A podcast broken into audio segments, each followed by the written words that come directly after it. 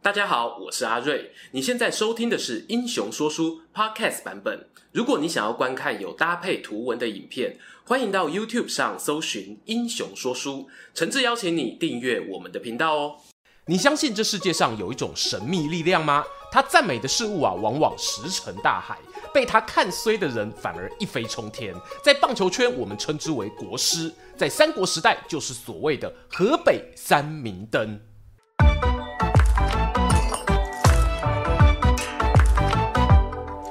Hello，我是说书人阿瑞。今天要聊的主角是一个三人男子团体，他们共同效力于河北霸主袁绍手下，分别是郭图、冯骥以及沈沛。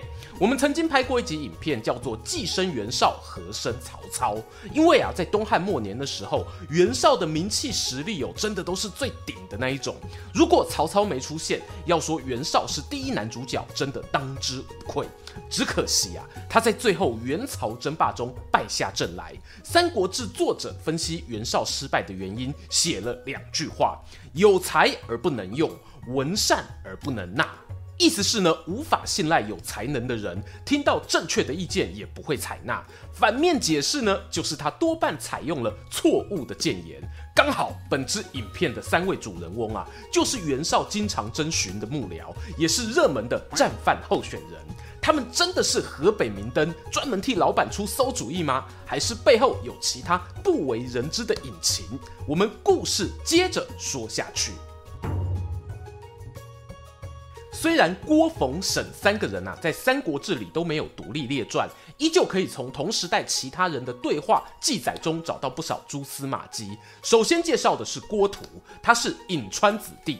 东汉时期的颍川文风鼎盛，出了不少世家大族，好比陈家、荀家等等，姑且称呼他们颍川帮吧。郭图早年呢，就曾和荀彧、荀攸、钟繇等人共同效力于颍川太守，这也算是他出社会的第一份工作。能够在家乡任官服务，听起来不坏，对吧？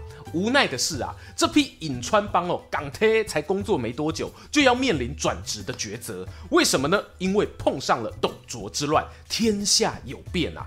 颍川这里呢，刚好四面受敌，成为军阀们积极派兵抢夺的战略宝地。后来呢，袁绍在冀州崛起。贴出公告，大举招兵买马，颍川帮的年轻人啊就心动了，包含郭图在内哦，其他像是荀彧、巡城、新平等等，都决定转换跑道，前往投效河北袁绍。这应该算是《三国志》里啊可以找到郭图做的第一个抉择，我觉得呢是合理的决策。毕竟啊继续留在家乡很危险，而袁绍确实也是附近出得起薪水、背景又不错的公司，连荀彧都去了，没什么好嘴郭图的。只不过呢，荀彧后来在袁氏企业待没有多久哦，就又转投曹操旗下，这个又是另外一段故事了。欢迎参考我们以前的旧影片。郭图的故事呢，接着往下讲。他加入袁绍阵营后，做出了第二个决策建议：迎接天子。在《袁绍传》中提到呢，当董卓遇刺，汉献帝逃出长安时啊，郭图曾经想说服老板把小皇帝迎接来邺城定都，只是袁绍不同意。但是啊，喜欢三国的老观众呢，一定觉得哪里怪怪的。我们印象中，郭图是反对迎接天子的啊。没错，在其他史料里啊有提到这件事，也是这么写的。独独在《袁绍传》里呢留了一个矛盾记载，因此日后裴松之注解《三国志》时特别留了段话，认为这边可能是记错了。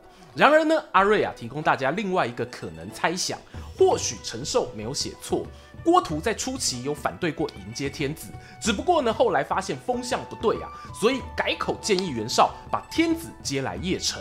但因为郭图个人没有列传哦，所以呢，他的记载比较简略。我会做出这个猜测的原因是啊，郭图相比于另外两位明灯冯骥和沈沛吼，一起西归挖大饼啊，卡扣谁？立场摇摆反而合乎他的人物设定。为何要这么说呢？接下来啊，讲郭图做的第三、第四个建议，他也都不是单独提出，而是和同僚站在一起。第三个建议发生在袁绍打败公孙瓒，并吞其领地之后，下一步啊就是点起兵马，打算南征许都。这时呢，有像田丰、沮授等人出言劝阻，认为河北连年征战，应该要先休养生息，让百姓喘口气。但也有主张乘胜出击的，那便是沈沛与郭图两人。他们认为袁老板打仗累了没错，但曹操也是一样累啊。双方立足点平等，我们的士兵数量比较多，赢定了啊。顺带一提哦，这时候的沈沛呢是冀州牧别驾，身兼袁绍幕僚总管。他与郭图的意见谁主谁负呢？我想蛮明显的。当然啦，后来爆发官渡之战，袁曹两家大战的结果大家很熟悉，这大概也是郭图最常被拿来嘴的错误决策吧。至于郭图的第四个建议啊，是关于袁老板的继承人选择问题。当时主要有两个人选，一个呢按宗法选长子袁谭，另一个是按照老板个人喜好选择小儿子袁尚。郭图与他的颍川帮老同学辛平啊站在长子那边，而幕僚总管沈佩反倒是支持小儿子。这段故事呢，我们从接下来两位主角身上继续说下去。河北明灯第二趴来到冯骥。冯骥字元图，荆州南阳人。他在董卓还没有入京，何进何大将军掌权的时期啊，就前往洛阳工作。也因为这一层关系，让他与袁绍相遇了。两人相识没多久，董卓来了，袁绍选择主动辞职，离开京城前往冀州。而冯骥马上就展现战略分析的才华，对袁绍我提出建议。冯骥表示呢。成大事者啊，不能没有根据地，你必须想办法取得冀州作为立足点。袁绍回答：“你说的简单啊，现在的冀州牧韩馥兵强马壮，我叫他大哥都来不及了，怎么有可能取而代之呢？”冯骥接着说：“啊，将军啊，你别忘了，北方还有个人叫做公孙瓒啊，他效想冀州很久，我们可以派使者前去替他带路。韩馥这个人啊，就不大哎。”看到公孙家军队来袭，势必乱了手脚，我们就可以趁机表达愿意替他出面担任冀州牧，阻挡敌军。哇，这一套引狼入室的 SOP，不得不说，虽然阴险，可是有用。乱世之中，你如果没有一点胆识，很容易就成为别人眼中的肥羊。我们不难想象，袁绍因为冯骥取得冀州后，对他的信赖感是扶摇直上。只不过，冯骥虽然能对老板提出有效谏言，他却有个致命的缺点，就是觉得自己很厉害啊，眼里容不下同僚。其中最有名的案例呢，就是田丰诽谤案。田丰的故事啊，我们曾经拍过专片介绍，他是袁绍最初喜爱的谋士之一，曾经也被聘请担任别驾，在攻打公孙瓒期间啊，有出谋划策之功。But 冯骥啊，曾多次进谗言，使袁绍疏远田丰。在官渡之战前，田丰原本不是反对出征吗？后来啊，袁绍战败，灰头土脸的回来，还对田丰哦有点不好意思。这时候，冯骥上前讲了几句悄悄话。将军啊，你知道田丰听说你打败仗，鼓掌叫好吗？他说啊，谁叫老板不听我的话，活该啊！田丰啊，也因为这一次风波牺牲了生命。神奇的是呢，冯骥虽然用小动作搞掉同事，让人觉得很恶劣哦，但还是有他愿意守护的对象，就是接下来我们要讲的主角沈沛。袁绍啊败给曹操后，沈沛的两个儿子被曹操抓走。有人跟袁绍表示啊，人家说啊父子同心，沈沛儿子在敌人手里，他将来肯定会谋反啊。前头讲到的风向机郭图呢，这时候也跳出来说，没错没错啊，会谋反。袁绍心里犹豫啊，跑去问冯骥说，这件事啊你怎么看？这里讲的题外话哦，《后汉书》与《三国志》呢都有说到。冯骥与沈沛早年感情并不好啊，反正冯骥看谁都不顺眼啦，很正常哦。他被老板这么一问呢，冷静回答：听说啊，沈佩是个个性正直的人，而且特别崇拜古圣贤的忠孝节义。我不认为他会因为两个儿子做出对将军不义的行为，请您放心啊。袁绍听完啊，好奇哦，哎，你不是不喜欢沈佩吗？冯骥回答：对啊，但那是私人情感。今天我分析的是国家大事。袁绍听完很满意啊，撤回了原本对沈沛的处分。而沈沛呢，后来得知此事，也放下成见，改善了与冯骥的关系。在这看似 happy ending 的温馨故事中，我还是要特别提一点哦，大家不能忽略。故事发生当下，其实袁绍家庭正面临继承人的争夺战。冯继与沈佩都是支持小儿子袁尚的。冯骥会不会是出于多一个朋友就是少一个敌人的考量，刻意对沈佩伸出友谊的手？我觉得啊是有机会的。很可惜的是呢，冯骥作为一个擅长分析人性、规划战略的谋臣，并没有在袁绍死后取得表现舞台，反而是在袁谭与袁尚两人的内战过程中，不幸得罪袁谭，遭到处死。千算万算啊，没有算到自己的结局。本片的最后一盏明灯要介绍的是沈佩，他同时呢也是今天三人当中啊，我认为发展的最好的一位。这是从世俗观点看啦。沈佩字正南，出身魏郡，曾在太尉陈求手底下做事。这里呢要特别说一下哦，陈求呢是那个徐州陈登的背公啊，当官哦以清廉闻名，门下弟子呢有卢植、郑玄、管宁、华歆等人。换句话说呢，如果能被陈求认可，是个会做事的官，基本上就是储存了满满的大汉价值。而沈佩一方面啊跟对了长官，加上年少时又以忠烈慷慨闻名，等到袁绍占领冀州的时候呢，很自然得到政坛推荐，一致好评，以至中别驾的姿态进入袁绍阵营的决策中枢。然而呢，荀彧啊曾经给沈佩这个人下过一个评语，叫做“专而无谋”，意思是呢做事有魄力，可是欠缺谋略。网友们都听过“大力出奇迹”对吧？硬干就对了。这恰恰显现在呢沈佩建议袁绍攻打曹操的这件事上头。哎，我们袁家军士兵多，土地大，怎么可能打不过曹操呢？然后官渡之战哦就出奇迹了，出在对面呐、啊，曹操跌破众人的眼镜，大获全胜。除了战前鼓励老板打仗的建议之外呢，在战争中哦，沈佩也有戏份。那时候呢，战争进行到一半，沈佩却发觉前线有名同事叫做许攸，私下有贪污金钱的犯罪，于是下令逮捕他的家人。结果导致许攸阵前倒戈，带着军事机密投降曹操。你说沈佩这样做有错吗？诶，当然没错啊，有功要赏，有罪当罚。只不过真的要急着在大战当下做处置吗？而且哦，许攸还是一个知道不少机密的人，迅速处罚许攸，除了替沈佩自己带来大公无私的美名之外，对于袁绍阵营呢是弊大于利的。